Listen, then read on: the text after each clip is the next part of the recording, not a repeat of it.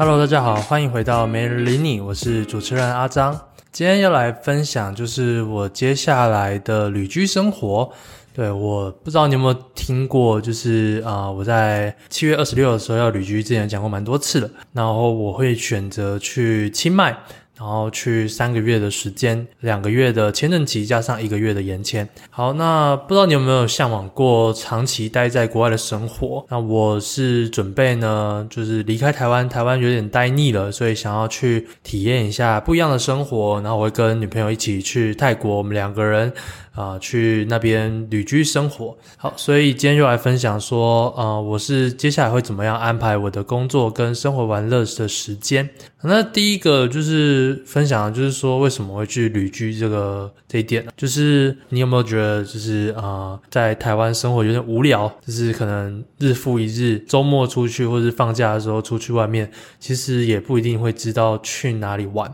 那有时候。就是去国外的时候，会觉得说好像怎么样都有点玩太少。第一天到，有可能怕安排个六七天的，第一天到，最后一天结束，剩五天。然后五天的话，呃，一个点一个点，然后一直跑来跑去，跑来跑去，其实都还没有真的认识到一个地方就要走了，呃，更别说是那种五天四夜，哦，那根本就是三天的毕业旅行而已。呃，也因为这样的想法，我就想说，反正既然我的生活都是在网络上，啊、呃，我跟女友都是啊，她是我们是算是属于一起创业，她帮我经营自媒体的一部分，那所以我们有这样的条件可以去随时各地生活。那反正平常也都是在家工作，那不如换一个地方，换一个家。然后再加上呃，刚好我们的约期呃，房租租约到七月底，然后同时呢，呃，我们也一起都觉得说清迈这个地方还不错，就想说去试试看。那如果顺利的话，就会清迈完再去下一个国家继续去旅居；那不顺利的话就再说，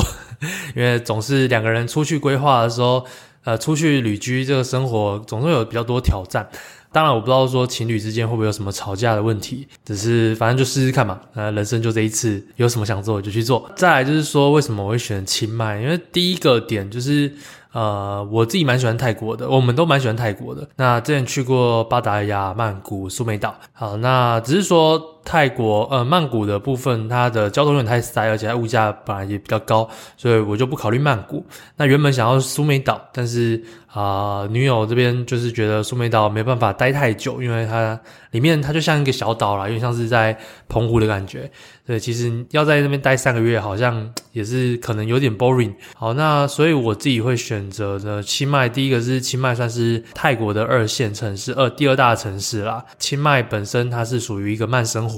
我们可以去那边悠哉享受慢步调，而且还有嗯，可能超过一两千家的这个咖啡厅，然后每咖啡厅的消费都很低，都是一百块台币以内，几十块钱就可以在那边一直坐着，然后甚至充电什么的，所以它整体的物价都很低，而且它慢生活，然后有很多古都的，因为它有点像古，它有一个地方叫古城区，就是它的市中心，那这个古城区就是呃，算是有蛮多。历史悠久的气息，那有时候蛮喜欢这样的一个 一个环境的。那当然就是要实际去看了。然后再来就是清迈本身属于泰国的北方，所以它也没有像南方一样真的会这么热。可是它可能还是比屏东还要南边呐，所以估计就是南部人可能还是比南部更热一点。但就是详细状况还是要去了才会知道。然后再来就是清迈本身，呃，算是一个数位游牧的非常多人在那边数位游牧的一个地方。呃，所以我觉得在那边遇到同类。型的人会蛮多的，而且讲中文的人也蛮多的，也蛮多大陆人会选择去清迈去做退休生活，或是移民过去。所以我觉得清迈整体来说算是一个挑战，没有到很难，然后又适宜居住，然后物价又低，所以我觉得没有什么好挑剔的。那语言的部分就再看看，我现在觉得应该英文、中文很多都会蛮通的啦。然后再来就分享说，在那边的工作跟玩乐时间，我们原本想说两种嘛，一种就是就是比照台湾，可能就是给自己。比如说工作四天玩三天啊，工作五天玩两天这样。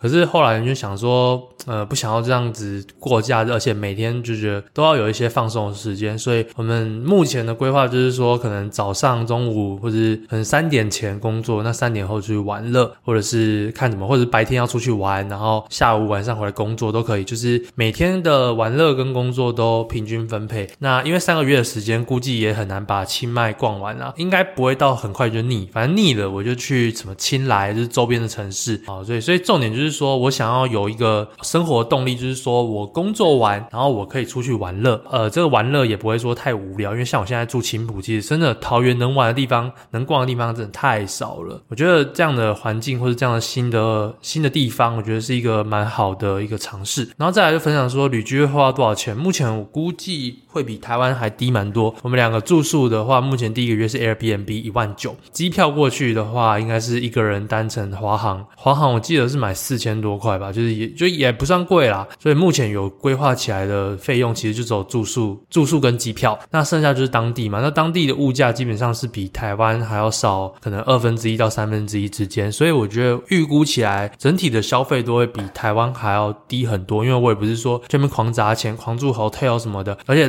住宿的部分到当地还会去找更便宜的，因为 Airbnb 还有抽成。如果到时候跟这个房东去谈一下的话，应该是可以更便宜。我自己会去带我们两个人，大概带十五万台币，大概泰铢台币在一比一嘛，所以我们就是一个人呃两个人，然后两个人一个月花五万块的钱的一个预算。那反正不够的话，我有去设定好一些海外提款、海外可以提款的提款卡，那可以备用。所以我觉得呃整体来说，这样的规划应该还算是可以尝试啊。我觉得应该应该是够花啦，应该是够花。所以这样消费来讲，一个人一个月两万五，其实我觉得应该应该蛮充足的，对啊，那实际的话，就等我去了之后才会才办法分享更多。好，那最后就来分享一下，说有什么样的人其实适合旅居。其实旅居这个这个想法，这个生活概念，觉得会越来越盛行啊。因为啊、呃，有越来越多的远端工作，或者是呃有很多的地方其实被淘汰，你被迫要远端工作，或者是呃现在都是网络发达嘛，所以在网络上工作的族群肯定会更多。所以我觉得只要你在网络上工作，或是你是远端工作等等，其实都蛮适合去尝试看看旅居。你想想看，假设你远端工作工作的一个欧美国家的一个一份工作，然后拿欧美国家的薪水，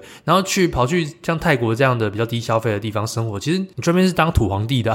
你 那边很爽，会过很爽啊。而且呃，旅居其实比那种旅游、旅行、环游世界都还要省钱，因为我是长一个地方待比较久，所以我会可以去研究那个地方怎么样的一些低成本的消费，而不是说哦，我一下飞台湾飞来飞去倒是飞来飞去，一趟这样来回旅行，因为贵是贵在机票，那相比我这样子去直接可能东南亚那边晃晃来说的话，搞不好旅居其实是更省钱，然后更省钱的一种环游世界的方式啦。那今天就大家就分享这里，如果有任何旅居相关的问题，都可以在呃 Apple Podcast 的留言留言给我，那我就分享更更新一下这个进度，然后接下来也会分享更多我的旅居生活。当然，在自媒体的部分有什么样的想法，都还是会继续说。好，那就今天节目到这里为止啦。如果有任何问题，都可以在 Apple Podcast 留下五星评论跟你的问题啊，有看到的话，我就会在之后回答你的问题哦。拜拜。